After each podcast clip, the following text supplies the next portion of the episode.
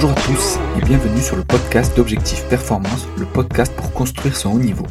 Je vais interviewer des kinés du sport, prépa physique, coach ou autres qui amènent et accompagnent leurs athlètes au plus haut. Aujourd'hui, je discute avec Benoît Delaval. Après avoir connu quasiment toutes les catégories au LOSC jusqu'au groupe professionnel, il est maintenant Head of Fitness à Leeds sous les ordres du coach Marcelo Bielsa. En parallèle, il poursuit sa thèse sur la récupération dans le football avec l'Université d'Amiens. Dans cet épisode, on parle donc de récupération dans le football, de pré-saison en Championship et Premier League et de leur gestion du confinement pour lutter contre le désentraînement. Si cet épisode vous plaît, n'hésitez pas à me contacter. Je compte sur vous pour partager l'épisode au plus grand nombre et en parler à vos collègues. Bonne écoute à tous. Salut Benoît. Salut Julien. Merci à toi d'avoir accepté cette euh, demande d'interview. Merci à toi pour euh, l'invitation et la proposition. Super. Euh, est-ce que tu peux nous expliquer un peu ton parcours et tes formations? Oui, bien sûr. J'ai un, double cursus, un cursus fédéral et un, cursus universitaire. On va commencer par le par fédéral. J'ai passé un, brevet d'état premier degré quand j'avais une vingtaine d'années et que j'étais euh, dans la région euh, lilloise, euh, au CRAF de, de Liévin, pardon. Et puis après, j'ai continué en passant plusieurs diplômes avec la Fédé à Clairefontaine, le DEF, qui donne après l'équivalent en, diplôme UEFAA, et puis le certificat d'entraîneur préparateur physique de la Fédé, euh, qui est un diplôme beaucoup plus spécifique sur, euh, sur la préparation physique. Et puis du côté universitaire, j'ai euh, une licence éducation motricité, puisque quand je suis rentré en fac des sports, je voulais être prof de PS. Et puis après, je me suis réorienté, et puis j'ai fait une maîtrise entraînement physique, nutritionnel et mental, EPNM. Et puis quelques années après, puisque à l'époque c'était DUG licence maîtrise, après c'est passé en licence, master et doctorat. Donc après j'ai validé un master euh, quelques années plus tard, entraînement et optimisation de la performance sportive, et OPS, et un diplôme universitaire de préparation physique sport d'équipe, euh, qui est euh, le, DU de la fac des sports de Lille. Donc j'ai tout passé à Lille, et puis aujourd'hui je suis en train de, terminer ma thèse. D'accord. Super. Donc ça veut dire que tu as vraiment, on va dire, des diplômes qui te permettent d'entraîner dans le foot au plus haut niveau et en même temps, on va dire, ta spécialité en préparation physique.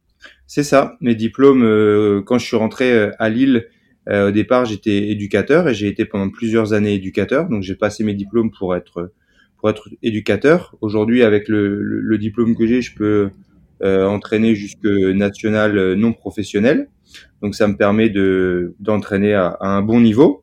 Et puis, à côté de ça, aujourd'hui, bah, mon métier de préparateur physique, j'ai validé beaucoup de bah, plusieurs diplômes universitaires pour euh, pour faire ce métier-là, pour être préparateur physique. Donc j'ai eu un, double cursus, ouais, qui est pour moi très, c'est intéressant d'avoir d'avoir les deux. Carrément. Du coup, tu es actuellement en thèse avec la fac d'Amiens. Euh, tu travailles sur la récupération dans le football, hein, c'est bien ça? C'est ça. Je suis rattaché à la fac d'Amiens pour, ma thèse. J'ai eu il y a 15 jours à peu près maintenant une dérogation pour, pour faire ma thèse en, une année supplémentaire. Donc là, je vais entamer ma cinquième année.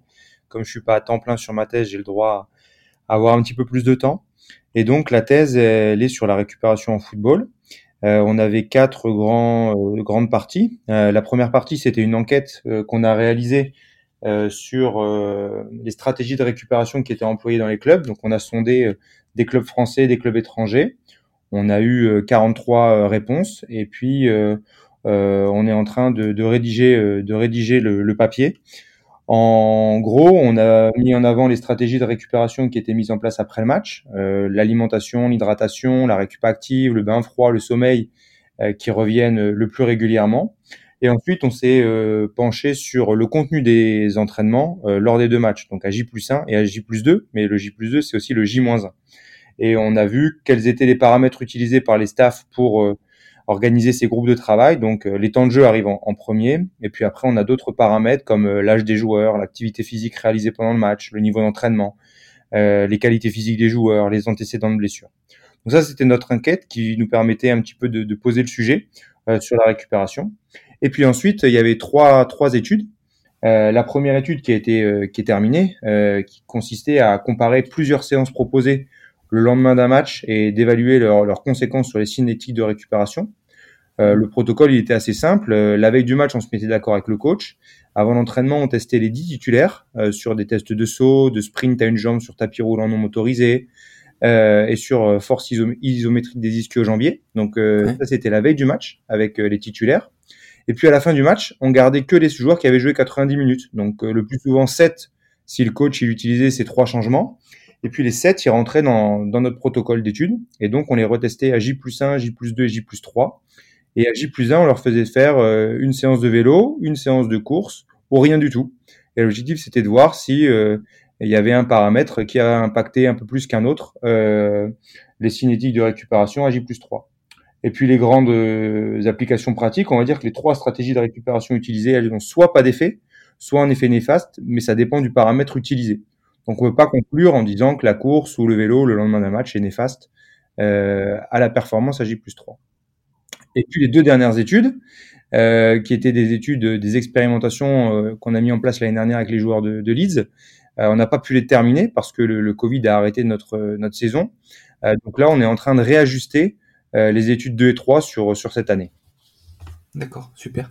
Et pour revenir un peu sur la première étude, mmh la, question qui me vient à l'esprit, c'est quand est-ce que tu retestes les, tu disais euh, euh ischio, euh, sprint euh, sur quelque chose de non motorisé et euh, hop test, c'est ça? Alors on avait fait des sauts, donc sur plateforme de force contre mouvement de jump à une jambe et à deux jambes pour voir la performance en saut. Ensuite on avait fait la force isométrique des ischio-jambiers, donc le joueur il est allongé euh, au sol, euh, avec euh, une jambe avec une flexion de hanche à 90 degrés et une flexion de genou à 90 degrés. Il y a une plateforme de force sous son talon. Et l'objectif, c'est de presser le plus fort, le plus fort possible euh, sur la plateforme de force pour avoir une force isométrique des disques jambiers. Et on le fait avec deux angles différents. Et la troisième chose, c'était un test de sprint. Donc on avait un tapis roulant non motorisé à l'époque, donc il n'y a pas à appuyer sur un bouton pour que le tapis tourne tout seul, c'est nous qui devons entraîner le tapis. Et donc, on les faisait sprinter à une jambe, euh, jambe droite puis jambe gauche, pour voir la, performance en sprint à une jambe. D'accord. Et ça, quand est-ce qu'était le retest? Parce que donc ça, c'était la veille? On les testait cinq fois. On les testait à J-1 avant l'entraînement, les titulaires. On testait après le match euh, les sept joueurs qui avaient joué 90 minutes. Le lendemain du match, on retestait les sept joueurs qui avaient joué 90 minutes. Ensuite de ça, on mettait nos trois groupes, repos, vélo ou course.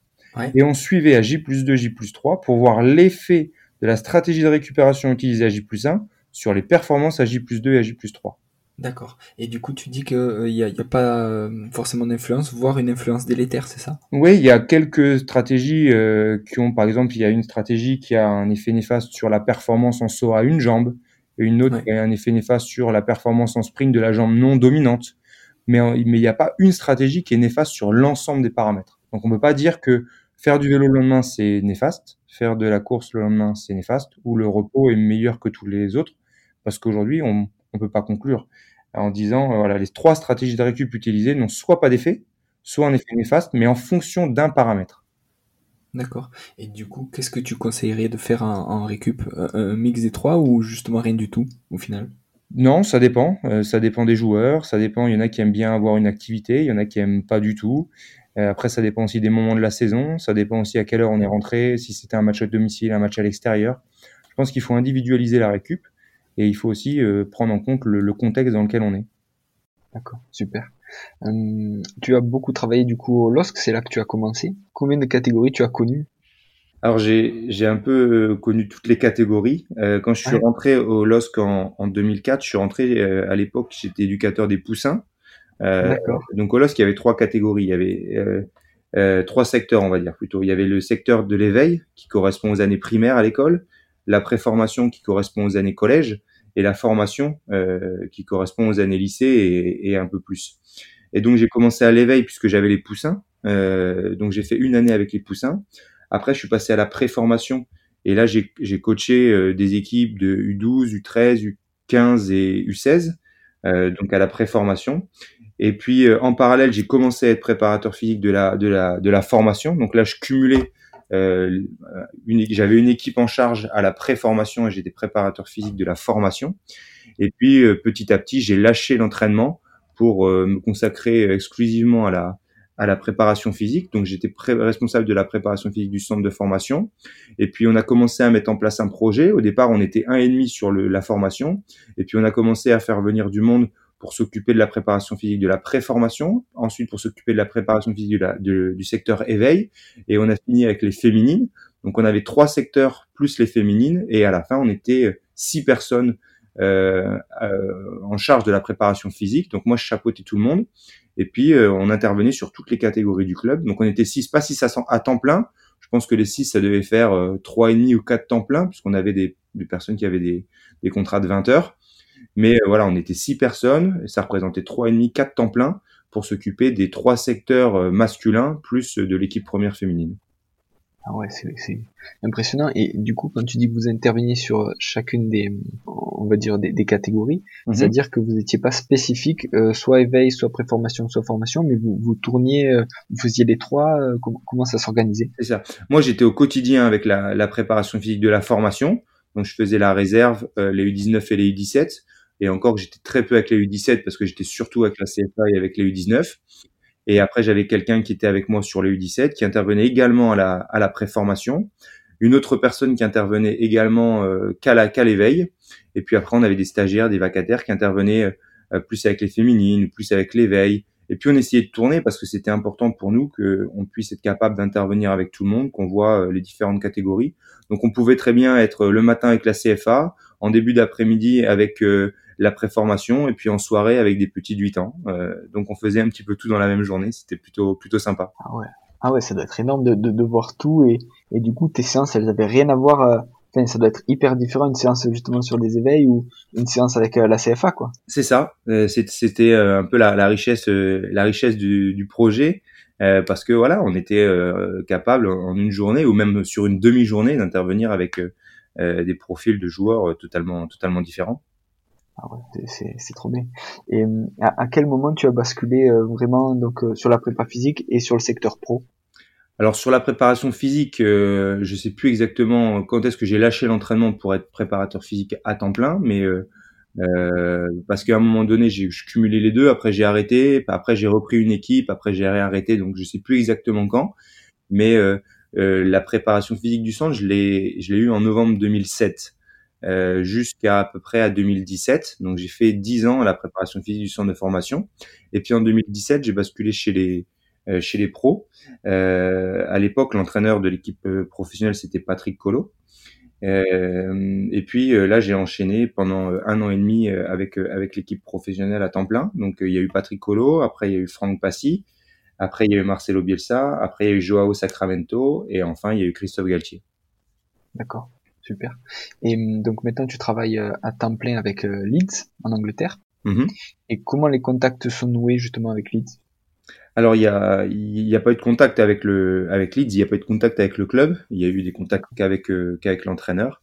Euh, quand l'entraîneur est arrivé à Leeds, il m'a demandé de le rejoindre et puis je l'ai rejoint. D'accord, super. Donc maintenant tu as un rôle de head of fitness au final à Leeds? C'est ça. Et en en quoi ça consiste par rapport à ce que tu faisais à Lille, par exemple? Bah, à, Lille, on était euh, en fonction des différents staffs. Parfois, on était deux, parfois on était trois, parfois on était quatre, parfois j'étais tout seul, même sur la préparation physique. Euh, donc, euh, en fonction des en fonction des staffs, on n'avait pas la même façon de travailler, puis il n'y avait pas la même présence humaine, on va dire, sur sur les différents staffs. Donc, on avait des rôles qui changeaient qui changeaient beaucoup, ce qui était très intéressant aussi parce qu'on pouvait être à un moment donné euh, numéro 1, numéro 2 en charge des blessés, donc c'était c'était sympa. Euh, là, depuis mon arrivée à Lille, donc comme tu l'as dit, je suis head of euh, fitness. en gros, c'est responsable de la de la préparation physique de l'équipe professionnelle. je chapeaute un staff de 4-5 personnes qui est composé d'un préparateur physique en charge des blessés, qui a temps plein sur sur les blessés de l'équipe de l'équipe professionnelle, qui est un espagnol. Ensuite, avec moi, j'ai un préparateur physique adjoint qui est aussi euh, sport scientiste. Donc, il est avec moi sur le terrain, il est avec moi au quotidien, mais en plus, euh, euh, il gère toutes les toutes les datas. on a aussi un nutritionniste à temps plein qui est rattaché à, à mon secteur, donc bah, qui gère les repas des joueurs. Il faut savoir qu'au centre d'entraînement, on, les fait, on les reçoit le matin, ils arrivent vers 9h euh, hors période Covid parce que là c'est un petit peu particulier, mais normalement ils arrivent à 9h. Le petit déjeuner est pris tous les jours euh, en commun et après la séance, euh, le repas du midi il est pris tous les jours euh, en, en, commun. Donc il y a deux repas tous les jours et puis après quand on part jouer, bah, il y a les repas d'avant-match, la veille du match, un, deux ou trois repas le jour du match en fonction de l'horaire du coup d'envoi. Et puis euh, donc le nutritionniste il est rattaché à, à, mon secteur et puis ensuite on a un interne de la fac. Euh, depuis que le Covid est arrivé, depuis que dans, dans ce contexte-là, on l'a plus, mais au départ, au départ, donc la première année et demie, on avait un interne, c'est l'équivalent d'un stagiaire de la fac. Par contre, il est à temps plein, il est détaché par la fac et il est à temps plein avec nous. Et lui, c'est un peu notre notre couteau suisse. Euh, quand on a un peu plus de blessés, il peut aider le le préparateur physique en charge des blessés. Quand on a une période de match rapprochée et qu'on a plusieurs groupes à gérer, il peut gérer un groupe. Quand on a besoin de lui sur les datas, il fait un peu des datas. Donc lui, il fait un petit peu tout. C'est un peu notre couteau suisse et il nous aide là où on a besoin de là on a besoin de lui. Il faut savoir qu'en Angleterre, les relations entre les, clubs et, euh, et, les facs euh, sont, sont forts, sont certainement plus fortes qu'en France. Euh, pour, pour, pour exemple, il y a parfois des, des, clubs qui ont sur leur maillot euh, université de la ville. Euh, en France, je pense que j'ai jamais vu euh, une, une, université qui est sponsor maillot d'un club professionnel. Donc il y a vraiment des relations qui sont très fortes. Le nutritionniste, il vient de la fac de Leeds. Les internes, donc les stagiaires, ils viennent de la fac de Leeds. Euh, il, y a, y a, vraiment des facs qui sont qui sont fortes et les relations entre fac et club sont euh, sont très fortes. Donc ça c'est ma partie euh, préparation physique et puis après je fais aussi le lien avec le staff médical. Donc il y a un responsable médical et on est, euh, je, je touche pas au kiné. Par contre, euh, lui, il chapeaute tous les kinés et les docteurs, et euh, moi, je suis tout le temps ou très très régulièrement avec lui. Et parce que je, je, dois remonter, je fais l'intermédiaire entre le responsable médical et, et le coach sur la partie médicale. Donc euh, j'ai aussi cette particularité là, c'est que je fais le lien entre le, entre le secteur médical et le coach. D'accord. Et le secteur médical, justement, il y a combien de, de kinés ou de physio, tu sais? Alors il y a donc le responsable médical, c'est un, c'est un ancien kiné. Euh, donc lui, il est kiné à la base, mais il s'est reconverti dans, dans le management, on va dire, d'une équipe médicale. Euh, et avec lui, il y a quatre kinés à temps plein, un médecin à temps plein et un médecin euh, qui est pas à temps plein, qui, qui fait 12-15 heures par, par, par semaine. Donc voilà, quatre kinés à temps plein, un médecin à temps plein, un médecin qui est pas à temps plein, et puis le responsable médical qui est forcément à temps plein. Et après, on a un réseau autour de nous pour faire euh, tout ce qui est IRM, euh, scan, euh, écho, dentiste, opticien. On a tout très très proche de, de du centre d'entraînement. Donc on a un réseau médical autour de nous qui est qui est impressionnant parce qu'on est capable d'avoir des rendez-vous très très rapidement, quel que soit le, type de rendez-vous qu'on a besoin. C'est top. Et je reviens justement sur le, stagiaire ou, l'interne. Euh, c'est on va dire un nouveau tous les ans ou vous le gardez justement pour deux ou trois ans le même et comme ça il a le temps de, s'adapter et s'habituer à travailler avec vous? Alors il y a deux profils. Euh, il y a des profils un an. Euh, eux, on essaie de les mettre plus avec les U23. Les U23, c'est l'équivalent de la réserve ici, l'équivalent de la N2 ou de la N3 en France. Donc on, les, les courtes durées, on essaie de les mettre avec l'académie. Après, on peut les prendre sur des masters euh, et donc là, on peut les prendre sur deux ans, ou après, on peut les prendre quand ils sont sur une démarche de thèse, et on peut les prendre sur trois ans. Donc on a différentes options. Après, c'est des relations et des, des, contrats entre le club et la fac, les moyens que les deux entités euh, veulent bien mettre. Mais on a les trois options, soit pour un an, soit pour deux ans, soit pour trois ans. Et là, le nutritionniste, il avait été pris comme ça avec les U23. Il a fait euh, deux ans ici et puis après il a été embauché par le club euh, et maintenant il est à temps plein mais embauché par le club. Mais au départ c'était un interne. D'accord. Et hum, du coup vous avez gagné le championship euh, l'année dernière, mhm. ce qui vous a permis de monter en première ligue. Oui. Et est-ce que tu peux nous parler un peu des différences au niveau, on va dire caractéristiques et demandes physiques entre ces deux championnats? Ouais. alors bah, c'est une bonne question. Par contre, j'ai besoin d'un peu plus de temps pour pour y répondre parce que euh, les deux premières années en championship, euh, on a joué euh, en championship, c'est un championnat de 24 équipes, donc ça fait 40 matchs à jouer chaque saison. donc on a joué deux fois 46 matchs. la première année, on a joué deux matchs de, de play-off, donc ça fait deux matchs de plus. Donc on va dire qu'on a joué on a joué 100 matchs officiels avec les matchs de coupe les deux premières années, exactement. Et puis là, on a joué que 7 matchs de première ligue. Donc il y a une grosse différence entre les 100 matchs officiels joués en deux saisons et les 7 matchs qu'on a joués seulement maintenant. Donc pour faire des, des comparaisons, il faudrait qu'on ait un petit peu plus de matchs joués en, en, première ligue. Les premières tendances, c'est que on est aujourd'hui un petit peu au-dessus de nos valeurs de championship, mais on n'est qu'à 7 matchs joués. Euh, on n'a pas encore joué toutes, toutes les équipes, donc euh, ça va demander un petit peu plus de temps pour pouvoir faire des, des comparaisons un petit peu plus précises et un petit peu plus poussées. Et de France, on a l'image du Championship et même de la Première Ligue comme un championnat un peu plus, euh, on va dire, rugueux et, et euh, dur. Est-ce que toi, justement, en prépa physique, tu as dû adapter certains contenus que tu faisais par exemple à Lille et, tu t'es dit, ben là, par exemple, il faut que j'augmente, je sais pas, le travail en musculation ou sur du renforcement, sur de l'altéro pour, pour prévenir les blessures, par exemple? Bah, On a fait un, gros travail de, on fait un travail de prévention euh, euh, dès qu'on dès qu'on peut le faire. Euh, par contre, j'ai pas changé euh, grand chose par rapport au, rythme.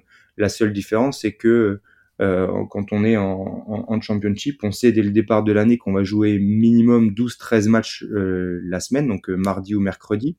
Après, on va en jouer plus parce que si on passe des tours en coupe, euh, la coupe, elle est prioritaire sur le championnat, donc on joue la coupe le week-end et on joue le championnat. Notre match du week-end déplacé trois jours pour le jouer le mardi. Euh, donc on va jouer minimum 12-13 fois euh, mardi, mercredi dans, dans la saison. Donc au final, on va s'entraîner sur, des, sur certaines périodes, on va quasiment pas ou peu s'entraîner parce qu'on va jouer de façon très très régulière. On va jouer régulièrement. Donc, on n'a pas forcément adapté notre notre façon de faire en salle de muscu, notre, notre, travail de prévention. Par contre, il y a des moments où on travaille vraiment beaucoup moins parce qu'on fait beaucoup de récup, parce qu'on joue énormément. D'accord. Et du coup, il y a une importance encore plus, euh, euh, on va dire, prépondérante de la pré-saison? Depuis que tu es à Leeds, tu as connu euh, deux ou trois pré-saisons, c'est ça? C'est ça, trois pré-saisons. Et hum, comment vous l'avez géré? Est-ce que vous avez géré ça à chaque fois de la même manière ou est-ce que vous êtes adapté? On s'est, vraiment adapté et il n'y a pas eu deux pré-saisons identiques. Euh, la première pré-saison, donc euh, la saison 2017-2018, elle se termine début mai. Et nous, on signe à peu près le, 20 juin. Euh, et la reprise, elle était fixée au 25 juin. Donc les joueurs, ils avaient sept semaines de vacances et qui a un programme de, vacances euh, qui avait été fait par le staff précédent. Donc là, on a fait une pré-saison qui a démarré le 25 juin. On n'avait pas euh, la maîtrise de ce qui avait été fait pendant les vacances et il revenait de cette semaine. Donc on a vraiment été très progressif sur euh, les trois quatre premières semaines pour les amener euh, progressivement là où on voulait aller. Mais on a vraiment pris notre temps. la deuxième pré-saison, elle a été différente parce que le dernier match de la saison 2018-2019, c'est la demi-finale qu'on perd en playoff. Donc on termine le 15 mai ou le terminer le 5 mai. Donc on termine dix jours plus tard. Euh, donc au lieu d'avoir 5, euh, 7 semaines de vacances, ils ont eu 5 semaines et demie parce qu'on a repris le, le, 25 juin. Là, on a fait le programme de vacances avec euh, euh une coupure complète, euh, une reprise progressive et les deux semaines avant le 25 juin qui ont été un petit peu plus un petit peu plus chargées, un petit peu plus intenses parce que en semaine 4 après le 25 juin, on partait en Australie.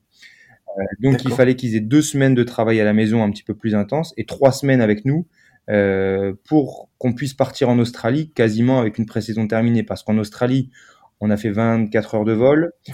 Euh, on est arrivé, on s'est entraîné le jour même et on était complètement décalé. On s'est réentraîné le lendemain. On a joué le mercredi.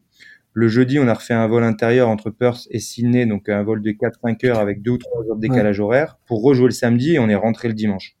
Euh, donc c'était très compliqué.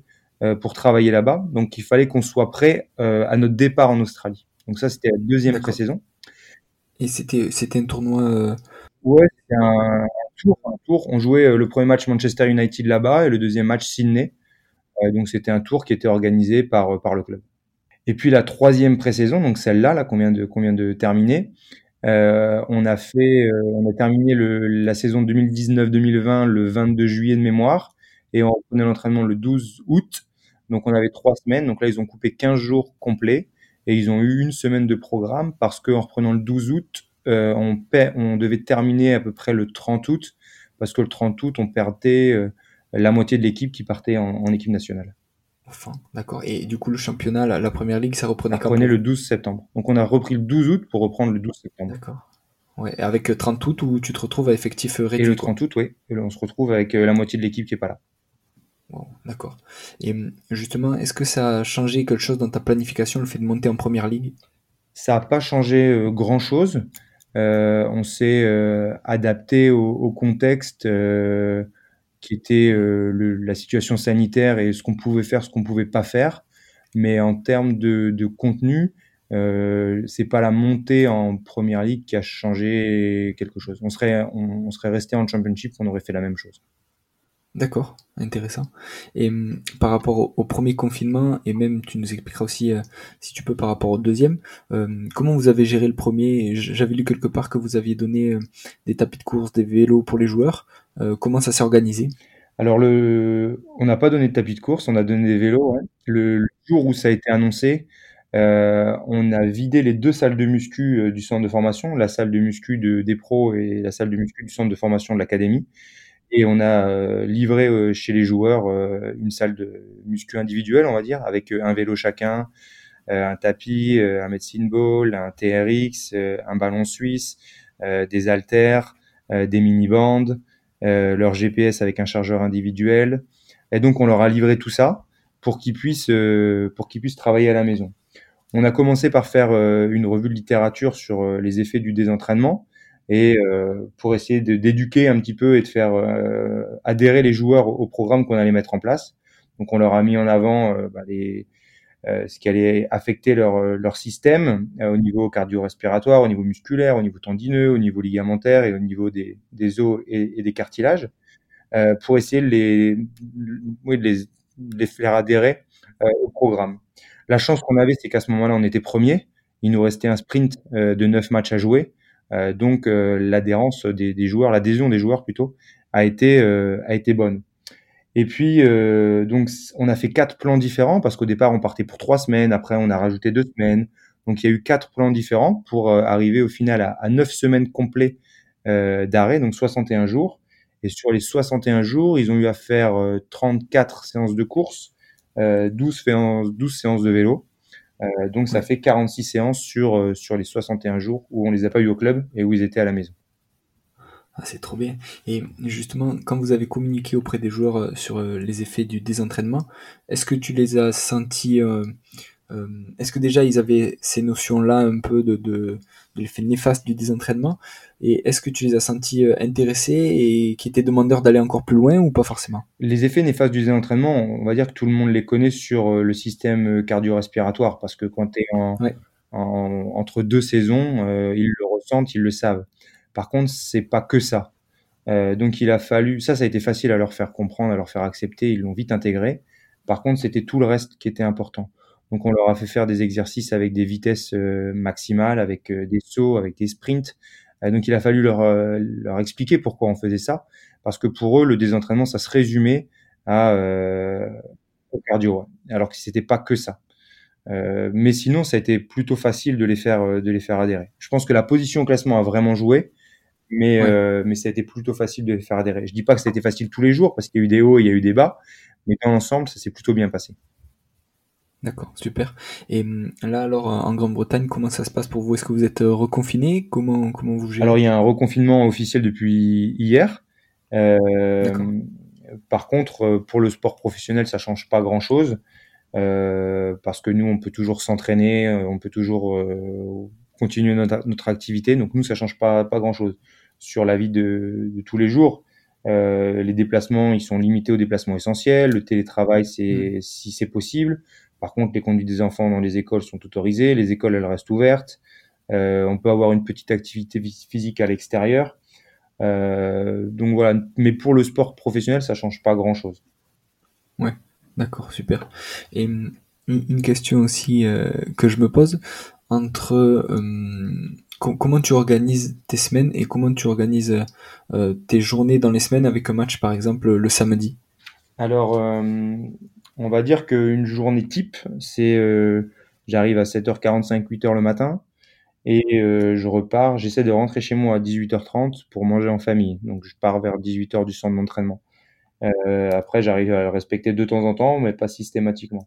Et quand on joue le, le samedi, euh, quand on joue samedi samedi, euh, souvent on est au repos le lendemain du match, donc le dimanche. Euh, donc du lundi au jeudi, euh, c'est ça, c'est 7h45, euh, 8h jusqu'à 18h. Et le vendredi, le vendredi c'est entraînement, mise au vert, et puis match, match le samedi. Ça, c'est pour une semaine type quand on joue samedi-samedi. Après, quand on joue en milieu de semaine, c'est c'est différent parce qu'on fait plus d'heures. Après, ça dépend si les matchs sont à domicile ou si sont à l'extérieur. Mais, euh, mais ça dépend, ça, ça, dépend vraiment des, du planning des, des rencontres. Il faut savoir qu'en en championship, on a au départ de l'année 12 matchs euh, en milieu de semaine. Euh, par exemple, quand il y a la Ligue des Champions, la championship, elle continue à jouer. Euh, donc, on joue 12 fois minimum dans l'année, un mardi, mercredi. Et après, ça dépend des coupes parce que parfois, les matchs de coupe sont le samedi, les matchs de championnat sont déplacés au mercredi. Alors que là, en première ligue, ça dépend aussi des coupes, mais au départ, il y a que cinq matchs en milieu de semaine, puisque quand il y a la Ligue des Champions, nous on joue pas, puisque les équipes de première ligue font la Ligue des Champions. Donc, au départ, on a moins de matchs en milieu de semaine, donc on a, on devrait avoir un peu plus cette année de, de semaines classiques type samedi-samedi. Même si je te dis ça, mais les trois derniers matchs, on a joué euh, contre Wolverhampton le lundi parce qu'on a joué en dernier. Le match d'après, on a joué contre Aston Villa les premiers, donc on a joué le vendredi. Et après, on a rejoué les derniers le lundi. Donc au final, on a eu dix jours entre le deuxième et le troisième match, et puis euh, quatre jours entre Wolverhampton et Aston Villa. Donc ça change quand même beaucoup en fonction de la télé. Ouais. Et d'où au final l'importance des stratégies de récupération. quoi. C'est ça. Quand euh, on joue des matchs rapprochés, euh, oui, c'est très important. Et alors une question un peu plus personnelle, comment tu gères le fait donc d'être euh, le head of fitness donc d'un club de première ligue, la thèse en même temps et, la vie familiale Comment tu arrives à gérer les trois? Est-ce que est-ce que tu scènes bien en, on va dire ton activité en trois ou comment comment t'arrives à gérer? J'essaye de, de faire au mieux, c'est pas toujours facile. Le plus difficile, c'est bah, il y a mes, mes heures au travail, ça c'est ça c'est pas négociable. Donc quand je suis au centre d'entraînement, bah, je suis à, fond au centre d'entraînement. Quand je suis en famille, j'essaie d'être euh, le plus disponible possible pour pour la famille. Et puis après la thèse, bah, les meilleurs moments, c'est quand euh, on est en déplacement, quand on est au mise au vert la veille des matchs où on est euh, dans sa chambre à 21h et là on peut travailler longtemps. Le jour des matchs où euh, entre les repas on a souvent un petit peu plus de temps pour bosser dessus. Euh, la thèse, euh, par moment j'essaie de, je pense avoir du temps et finalement j'en ai pas. Et puis par moment je pense ne pas avoir temps et je suis surpris de pouvoir en avoir un petit peu. Donc euh, c'est pas toujours facile de, planifier des, moments pour travailler sur la thèse, mais j'ai pas le choix, il faut que je le fasse. Et euh, au niveau de tes mentors et des gens qui t'inspirent, est-ce que est-ce qu'il y en a quelques-uns? Bah, les deux les deux préparateurs euh, physiques. Le, premier c'est euh, Philippe Lambert euh, qui était à Lille, qui était en équipe de France, qui est passé par par le PSG que j'ai connu quand j'avais 16 ans, que je passais un diplôme qui s'appelait à l'époque le jeune animateur. et donc il était là et donc c'est lui qui m'a fait découvrir le métier de préparateur physique parce que c'est un métier que je connaissais pas du tout. Et puis, euh, et puis après, il y a Grégory Dupont, qui est mon mentor, euh, qui était mon prof euh, à la fac des sports de Lille quand je suis arrivé en, 2001. Après, j'ai travaillé une dizaine d'années euh, avec lui euh, à Lille. Et aujourd'hui, même s'il est à, Madrid, c'est toujours quelqu'un avec qui c'est très agréable d'échanger. Et c'est mon co-directeur de thèse. Donc, Philippe Lambert, c'est celui qui m'a fait découvrir le métier. Par contre, mon mentor, c'est Grégory Dupont. D'accord, ah bah génial. Euh, au niveau des livres, est-ce qu'il y a des livres dernièrement qui t'ont marqué ou, qui font référence pour toi? Bah, je vais, oui, il y a plusieurs livres. Euh, il, y a, il y a deux classiques, euh, on va dire. Les classiques, c'est le premier, c'est Les Secrets des All Blacks sur le leadership, qui est un, livre que j'apprécie et dans lequel je me replonge de temps en temps. Après, il y a un autre livre sur le management qui s'appelle Football Management, c'est comment euh, les meilleurs euh, coachs, on va dire, euh, managent et dirigent leur, leurs équipes. Donc ça, c'est deux livres très intéressants et j'aime bien, j'aime beaucoup le management, donc ça, c'est deux livres intéressants. Et puis après, il y a les dernières lectures, on va dire, un livre de Laurent Schmitt que j'ai lu qui s'appelle Le bal des égaux, qui est pour moi très intéressant.